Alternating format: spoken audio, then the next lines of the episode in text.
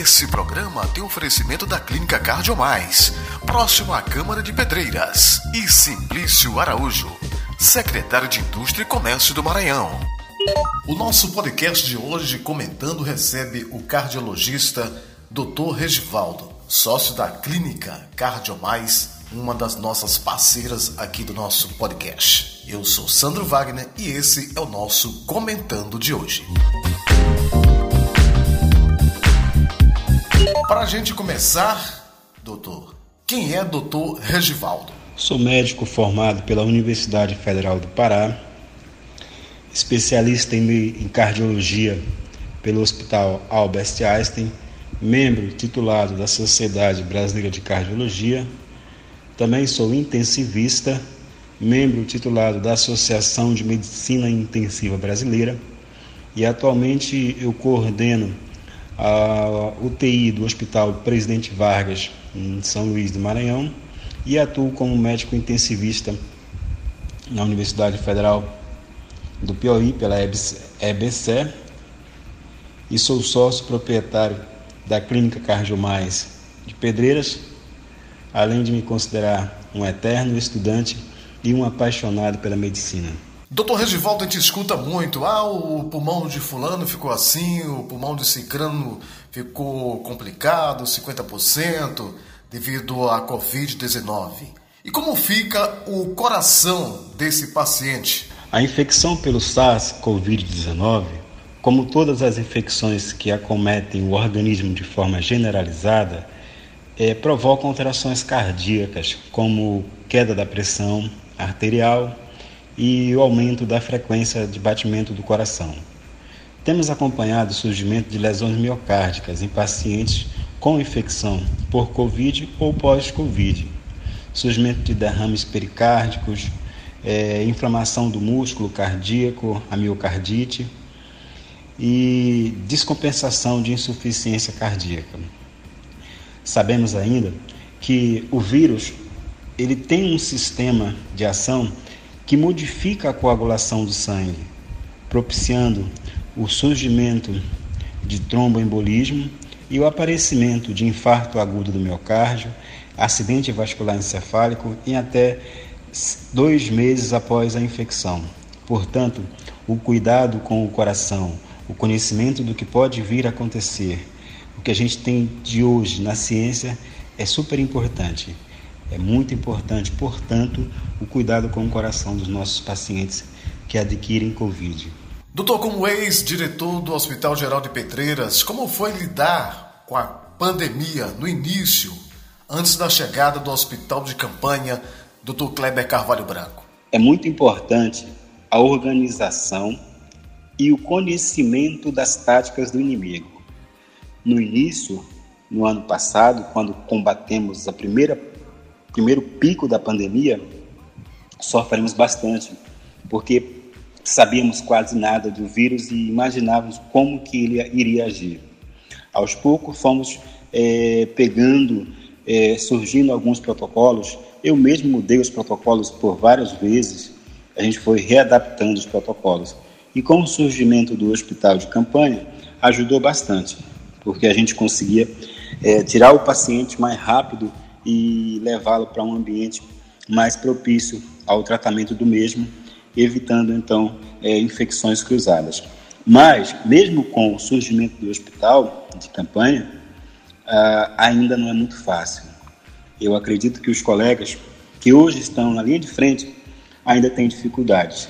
E vamos continuar assim, na luta, com algumas dificuldades. O hospital de campanha, com certeza, ajudou e ajudou muito. Vamos dar uma pausa para os nossos apoiadores e a gente volta já já com esse papo descontraído com o Dr. Regivaldo.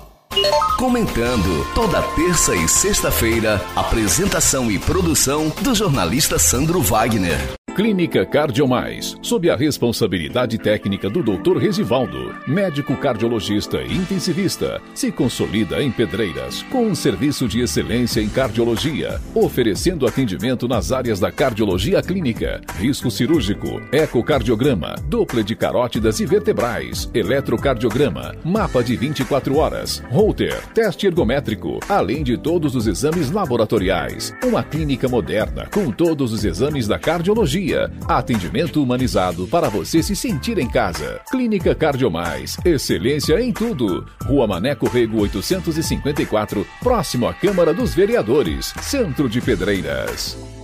Secretário Simplício Araújo, o senhor é a favor de diminuir o ICMS nos combustíveis? Eu tenho a mesma opinião que o governador Flávio Dino. Sou a favor de zerar o ICMS dos combustíveis e acho que devíamos revisar todos os impostos no país. Tem coisa mais absurda que combustível. Para usar gasolina ou diesel, você tem que ter um carro ou uma moto. Você já pensou nos medicamentos? Um pobre que toma um analgésico paga num comprimido o mesmo valor de impostos que o empresário que ganha milhares de reais por mês. O Brasil realmente precisa de muita justiça fiscal. Temos todos que cobrar dos representantes nacionais uma reforma tributária justa. Sem reforma tributária, o Brasil não atrai investidores, não cresce e nós não teremos mudança nessa atual situação.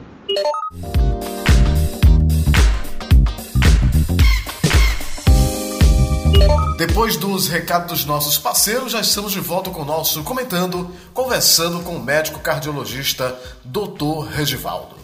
Até hoje gera grandes discussões o uso ou não da cloroquina. Mas na verdade, doutor, o que não pode faltar nesse protocolo para atender o paciente? Hoje em dia, existem várias medicações no chamado pacote de tratamento precoce. A ciência não evoluiu muito nesse campo no que se refere a uma medicação que a gente pudesse utilizar com ênfase é, em tratamentos que fossem de fato concretizados.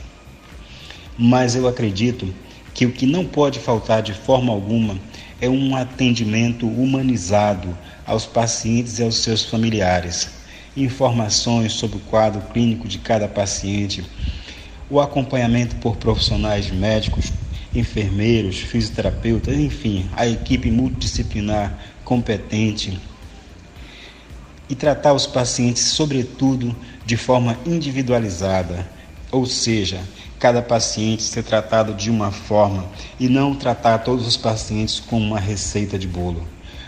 A questão da, da humanização do, do tratamento, da individualização do tratamento, eu acho que é o que não deve faltar. E se for necessário se fazer hidroxicloroquina, e assim o, o colega médico e a equipe, junto com a família, acharem por bem, acredito que deva ser feito. Eu tenho certeza que o senhor conversa com grandes profissionais, com infectologistas, e nessas conversas surgem o que, doutor? Por exemplo, se a gente perguntar assim, ainda está muito longe da gente vencer essa pandemia, doutor? Há pouco tempo atrás, achávamos que a pandemia estava sob controle e que tínhamos vencido essa guerra. Contudo, após o surgimento de novas cepas, hoje já não temos mais essa sensação de controle. Eu acho que o que devemos fazer é vacinar a nossa população. Mas veja o caso do Brasil: são 220 milhões de pessoas, algo em torno de pouco mais de 8 milhões de vacinados.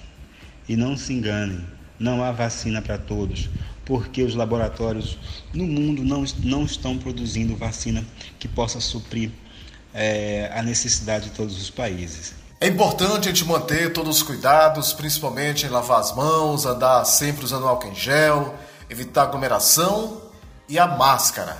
A máscara ela é essencial nesse contexto para ajudar a combater essa doença? A educação da população no que se refere a manter o distanciamento social, a fazer a lavagem das mãos com água e sabão ou o álcool em gel, a utilização de máscaras e, e sobretudo, evitar é, ambientes superlotados é importante demais, pois só assim iremos diminuir o contágio do vírus, reduzindo, portanto, a superlotação do sistema e evitando o caos na saúde, que é o que temos visto é, aí pro redor, ao redor do mundo, não só no Brasil, mas em todo o mundo.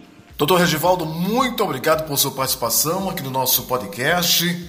Se tiver mais algo a acrescentar, fique à vontade. Se não, as suas considerações finais. Eu que agradeço, Sandro, pela oportunidade de participar do seu programa e como finalização, eu quero pedir às pessoas que tomem os devidos cuidados, protejam a si e, a e aos seus familiares.